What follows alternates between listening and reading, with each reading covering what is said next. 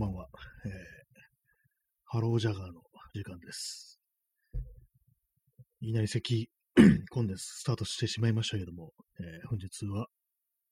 10月の18日、時刻は22時31分です。今、ハロージャガーっつったのは、あの、千葉のジャガーさんが千葉テレビでやってたっていう番組のタイトルですね。これちょっと前に、あの、ジャガーさんがジャガー星に帰還したというような話は、ニュースは、そのことについてはこの放送で話しましたけども、さっきあの YouTube とかで、ジャガーさんの動画を見ていたら、なんかこう、センチメンタルな気持ちになってきてしまいましたね。もう地球にいないのかみたいなことを考えてしまいました。よくなんかアメ、アメコミのヒーローとかだと、なんかあの、二代目とか、そういうのって結構出てきますよね。あんまそう私、アメコミ知らないんですけども、結構そういう印象があるんですよ。多分、キャプテンアメリカとかそういうのでしょうね。なんか、初代が引退して2代目が出てくるなんていうのありますけども、ジャガー、2代目ジャガーさんとか出てこないんですかね。出てこないでしょうね。はい。えー、始めたいと思います。今日は何もね、何もないんですよ。話すことが。基本的に。何も起きてないです、今日は。あんまりこう、ね、あんまりっていうか、もう全然、全然こう元気がないという感じでございますのでね、こう、いきなりこうジャガーさんの前でこうスタートしようかなっていうふうに思ったんですけども、そんな元気ないですね。ハートありがとうございます。えちゃちゃんとさん、セモンありがとうございます。えセモンのやつなくなりましたね。このラジオトークの謎のなんかあの、ギフトみたいなのに出てくる変な怪獣みたいなキャラ。専門なくなったの惜しいですね。あれを人に専門を送りたかったんですけども、今日ね、見てみたらなかったです。はい、ハートありがとうございます。え今日はあの、お便りというか、ギフトというか、それが来ているので、そちらからちょっと読みたいと、読みたいとというかね、申し上げ、申し上げたいというか、ね、言いたいと思います。えー、ラジオネーム耳かきさんから元気の玉いただきました。ありがとうございます。元気の玉を今こう、手に持ってね、自分の胸のあたりにぐっと押し込んで元気をこう、インストールしてるというね、そんな感じなんですけども。あれなんですよ、このライブってなんかなかなかこうふざけるのに度胸がいるっていうか、ほんとぶっつけ本番なんで、あの、ポッドキャストの時とか、収録の時は割となんかこう、最初の一発で結構ふざけたね、こうなんか変な、下手なモノマネみたいなのをするなんていうのを結構やってたんですけども、なんかこうライブだとね、難しいですね。いきなりジャガーさんの真似。ジャガーさんの真似ってなんだよって感じですけどもね。あれ結構難しいんですよね、やってみると。バカ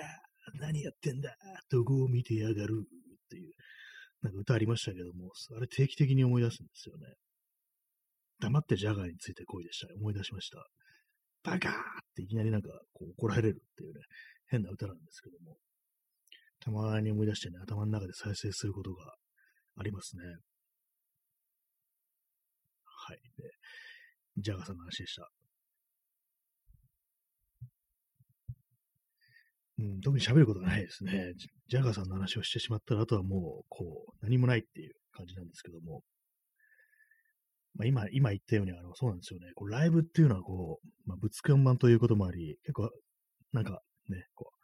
安全策ばっかり取ってしまってて、結構ふざけたことを言うっていう機会があまりなくなるっていう、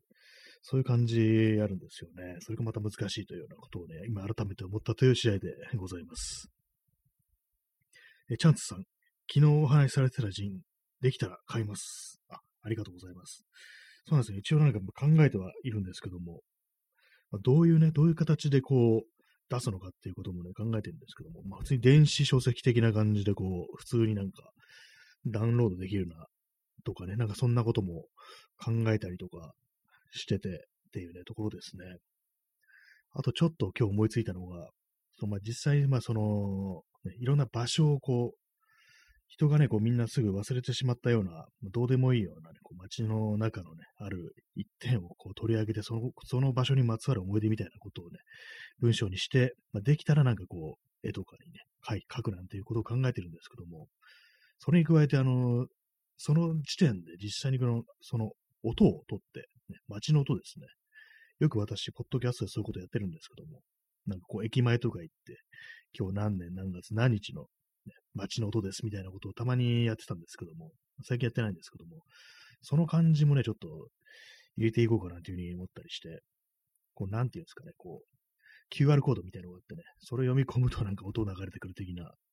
感じのことを少し考えたんですけども、まあ、単なる思いつきなんでね、それがまあどういう効果をもたらすかとか、そういうとこまではあんまこう考えてない。まあ、コンセプト的にとかね、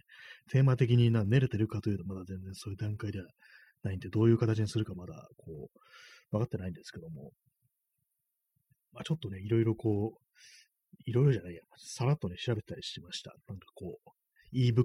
ジンとかでね、なんかこう検索して、英語の情報だといろんなのがね、こういろんな情報あるんじゃないかと思ってね、調べてたんですけども、なんかそういうのをね、やる、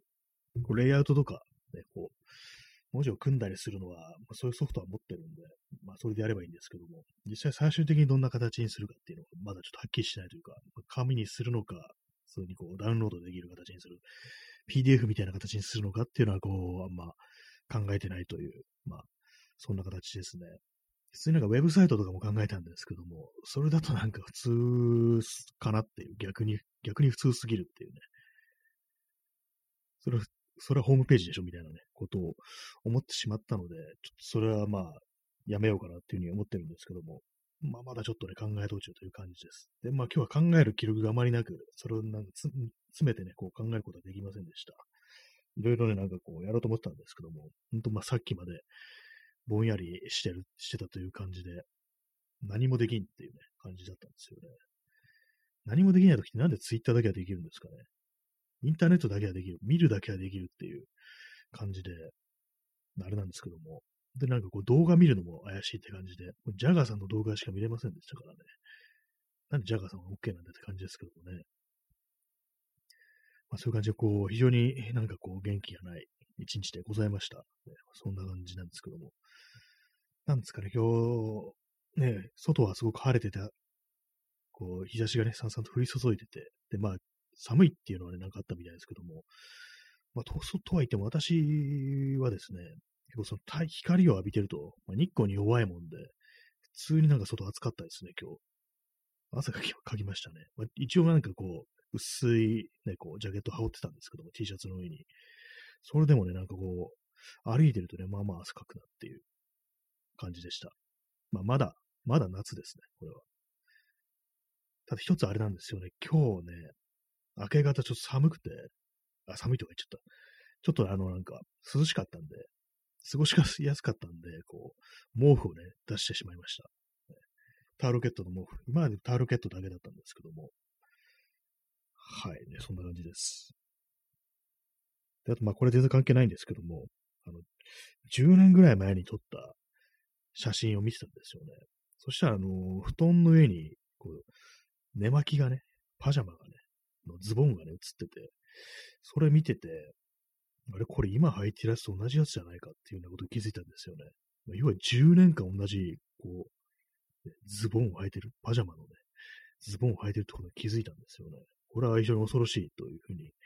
思いました。10年あの面が持つかっていうね、普通の面のね、薄いなんかテロテロな感じのズボンなんですけども、未だに履いてるんですよね。さすがにそんなちょっと履いてると思わなかったびっくりしたんですけども、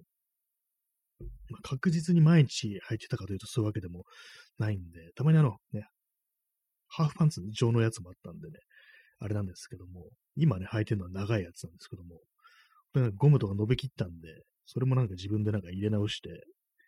で、もう結構ね、生地がね、薄くなってて、まあ、ハートありがとうございます。生地が薄くなってて、かなりのね、透け感が出てるんですよね。透け透けなんですよね。まあ、それでも構わずこう履いてるという状態なんですけども、やっぱりね、もうボロボロのね、こうズボンじゃないと、ね、なんかこう、満たされないものがあるっていうのがありますね。あ、お兄さん、こんばんは。パジャマのズボン、非常に共感します。ありがとうございます。お兄さん、お初ですね。ありがとうございます。えー、お兄さん、湯葉になってます。ああもうテロテロのあの感じが、湯葉、湯葉っていうのはなんか、ね、確か言えてみようかもしれないですね。なんかあの、ね、お湯にくぐらせてね、なんかこう、箸でこう引き上げた時のあの感じですよね。テロテロの感じで、これ、下手したら湯葉の方が分厚いんじゃないの？みたいな感じになってますね。結構麺ってここまでね、透けさせることができるのかぐらいの、そんなレベルになってるんですよね、もう完全に。よく生きてるものだなと思いますけども、でも、あれなんですよね、なんか、これってなんか、普通になんかあの、ね、めんどくさいとか、なんかそういうふうな感じでこう、ね、だらしないというふうに思えるかもしれないですけども、なんか実はこれなんかライナスの毛布的な、なんかこれじゃないと落ち着かないっていう感じになってるのかなみたいなことを少し思ってしまうんですよね。まあ、どうでもいいんですけどもね。なんかめんどくさい、めんどくさいがね、一番大きいです、本当一応ね、他にも寝巻きっぽくできるやつあるんですけども、なんかこうね、あれなんですよね。ジャージっぽい、ジャージのね、生地なんで、落ち着かないんですよね。やっぱ麺じゃないとダメっていうのがあったりして、だからといって別に買うわけでもなく、っていう感じになってるんですよね。なかなか難しいところでございますけどもね。なぜあのズボンだけは本当にいつまでもこう、取ってしまうんですかね。スリッパとかね、ダメになったら普通になんか捨てて新しいのにするんですけども、なぜかね、寝巻きのズボンとか、そのままなってますね。T シャツもなかなかね、こう、生きてますね。それはさすがにあの部屋着にしかしてないですけども、外に行くのは外用のありますけども、T シャツね、多分もう15年ぐらい経ってんじゃないかみたいなのありますね。そのうち5年はあんまこう着ないで取っておいたっていう、そういう時期の、あれなんですけども、この10年ぐらい結構これなんか、着てるぞみたいなのがね、未だになんかボロボロの状態でなんかあったりして、考えて私は結構こう、物持ちがいいというか、ずっと長く使う傾向にありますね、服とかも。今着てるパーカーとか、多分8年ぐらいね、着てると思うんですよ。これ無印のね、パーカーなんですけども。っていうか、長袖着てるのがお前って感じですけども、いつもね、半袖ハーフパンツとか言ってるようなね、人間なのに。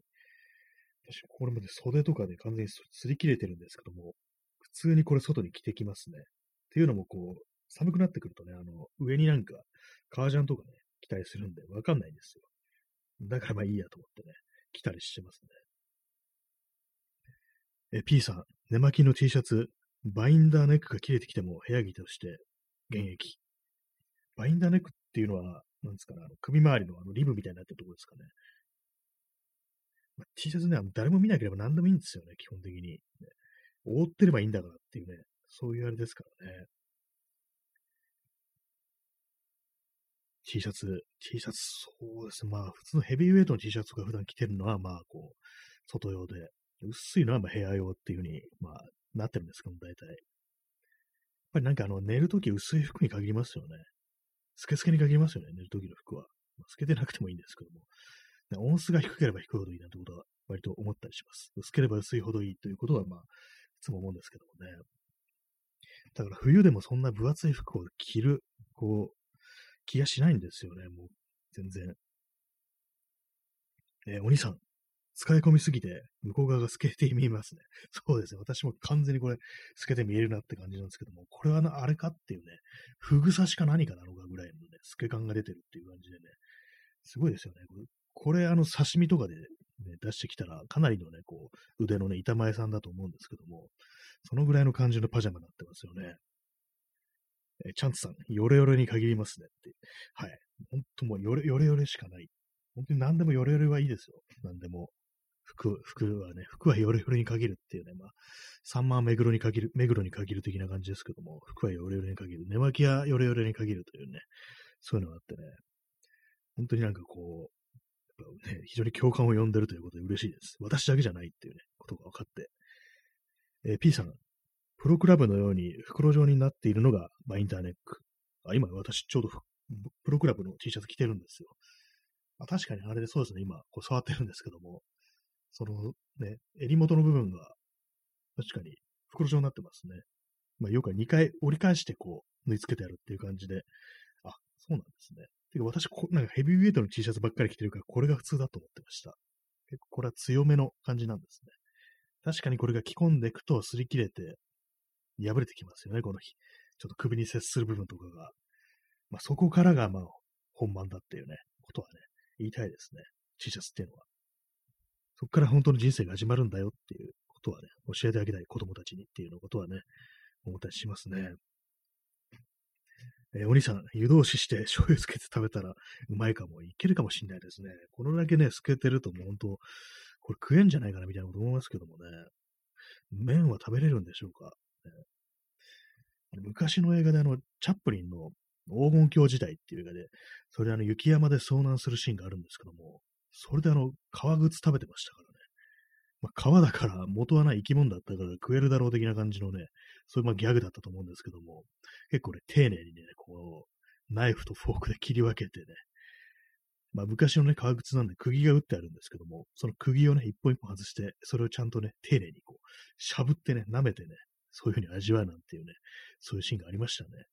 突然思い出しました。チャップリンの黄金鏡時代。私、チャップリン作品結構見てるんでね、そういう風に思い出すことがあるんですけども。まあ、靴はね、靴はどうなんですかね。あの、昔の漫画のこちら葛飾区亀有公園前発祥でも、腹が減りすぎて靴を煮て、ね、その後、靴をね、こう、湯がいてから網で焼いて醤油、こう、ね、垂らして食べるっていうのありましたね。結局あれ、合皮だからこんなもん食えないゴムかっていう風に言ってすぐ吐き出しましたけれどもね。まあ、T シャツ、T シャツ料理、もう今度やってみようかなっていうのもですね。そういうのをね、YouTube でこう、アップロードして YouTuber になろうかななんていう風に思ったりはしてないですけども、寝巻き、寝巻きでも本当にみんなこう、ヨレヨレなんだなっていう感じで、で前にツイッターで見たんですけども、限界の、限界のなんかあの、そういう部屋着をアップするみたいな、そういうハッシュタグがあって、みんなこうボロボロのなんか T シャツとかをこうアップしてたんですけども、さすがにね、透けてる人はあんまいなかったんですよね。それちょっとショックだったんですけども、破れてる人は結構いるんですけども、すっけすけのやつは、ね、いません、あんまいなかったんですよね。だからまあそこまで行く前にさすがに、まあ許せんのは破れるまでっていう、そういう人が多いのかななんていうふうに思ったりしましたね。でも透けてからですよね、本当は。透けてこそ、ね、浮かぶ背もあるみたいなね。ちょっと何言ってるかわかんないですけども、そんな感じのことを思ったりしたというわけでございます。まあそういう感じで、ね、今も着てる服でね、下はあの普通のジーパン、ジーパンっていう言い方どうなんだって感じですけどもね、デニムですね。リーバイスの、ね、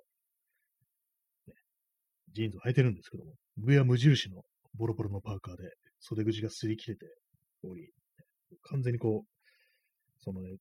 ゴムとかじゃないですね、もはやもう。ペラペラになってる感じで、袖口のリブがね、用をなしてないっていう感じなんですけども、そういうような状態で、もう限界のこう部屋着でお送りしております。私も部屋着つっても、部屋着とか言いましたけども、普通にパーカーは外着てきますからね、結構やばいですね。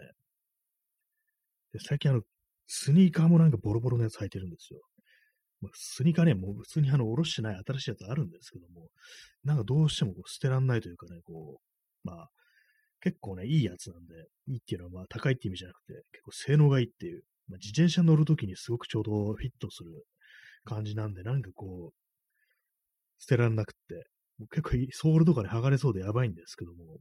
ちょっと一回接着とかねして、なんかこうごまかして履いてますね。まだまだいけんじゃないかっていうふうに思ってるんですけども、さすがに見た目がちょっとそろそろやばくなってきてるっていうような感じで、あれなんですよね。本当にま自分にこう技術があったら、ね、新しいソールとかくっつけて直したいみたいなこと思うんですけども、まあ、それもあれなんですよね、こう。スニーカーだとあんまやんないですよね。革靴だとね、まあまあ、そういう感じでリペアする人がいますけども、まあそういうふうに頼んだらやってくれる人いますけどもね。あんまこういうようなスニーカーっていうのはいないっていう感じで、なんか惜しいですね。まあ、つっても3500円で買ったやつなんですけどもね。はい。日産とコーヒーを飲みます。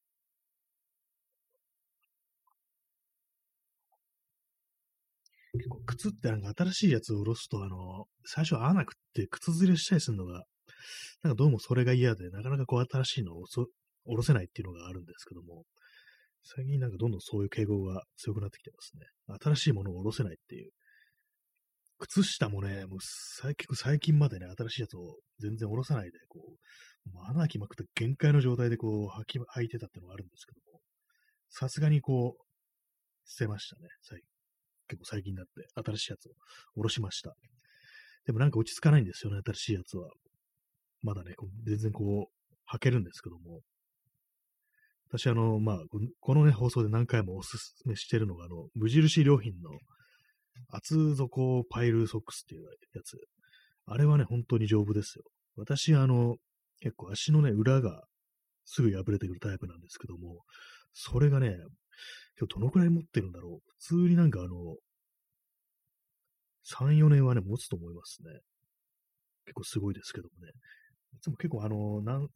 5足ぐらい、ね、買って、それでまあ、ローテンション的な感じだったと思うんですけども、それでもね、なんか3、3年は確実に持ってると思います。かなりね、強いですね、あれは。他のね、なんか、靴下、あの、まあ、一番ね、マッハで終わったのは、まあ、無印のあの薄手の靴下ですね。アンクルソックス。あれ本当に終わりました。すぐに。で、次にね、あの、オッシュマンズとかで売ってる、ウィグワムっていうんですかね。WIG、WAM っていう、まあそういうのがあるんですけども、なんかちょっとね、見た目アウトドアっぽくて丈夫そうなんですけども、あれもマッハで終わりましたね。確か。マッハってことでもないかな。ちょっとでもその、見た目から想像するより、ね、早くお亡くなりになったっていう感じで、まあ、そういうのもあってね、私は靴下というものは無印良品の厚底パイルっていうね、ものしか信用してないっていう感じですね。まあ、とはいえ、とはいえ、あの、登山用とかの、まあ、ウールの靴下とかだったら、まあ、ね、全然持つんでしょうけども、普段使いとしてはね、難しいですからね、そういうのは。それはまあ置いといて、その一般的にね、こう、1000円以内、3足セット1000円以内で買えるやつでは、無印の厚底パイルが一番だというふうなことはね、この放送でも3回ぐらいね、こう言ってるんですけども、もしすぐに穴が開いちゃうって人いたら、ね、使ってみてくださいというようなことは、ね、申し上げておきますっていう、そういう話でした。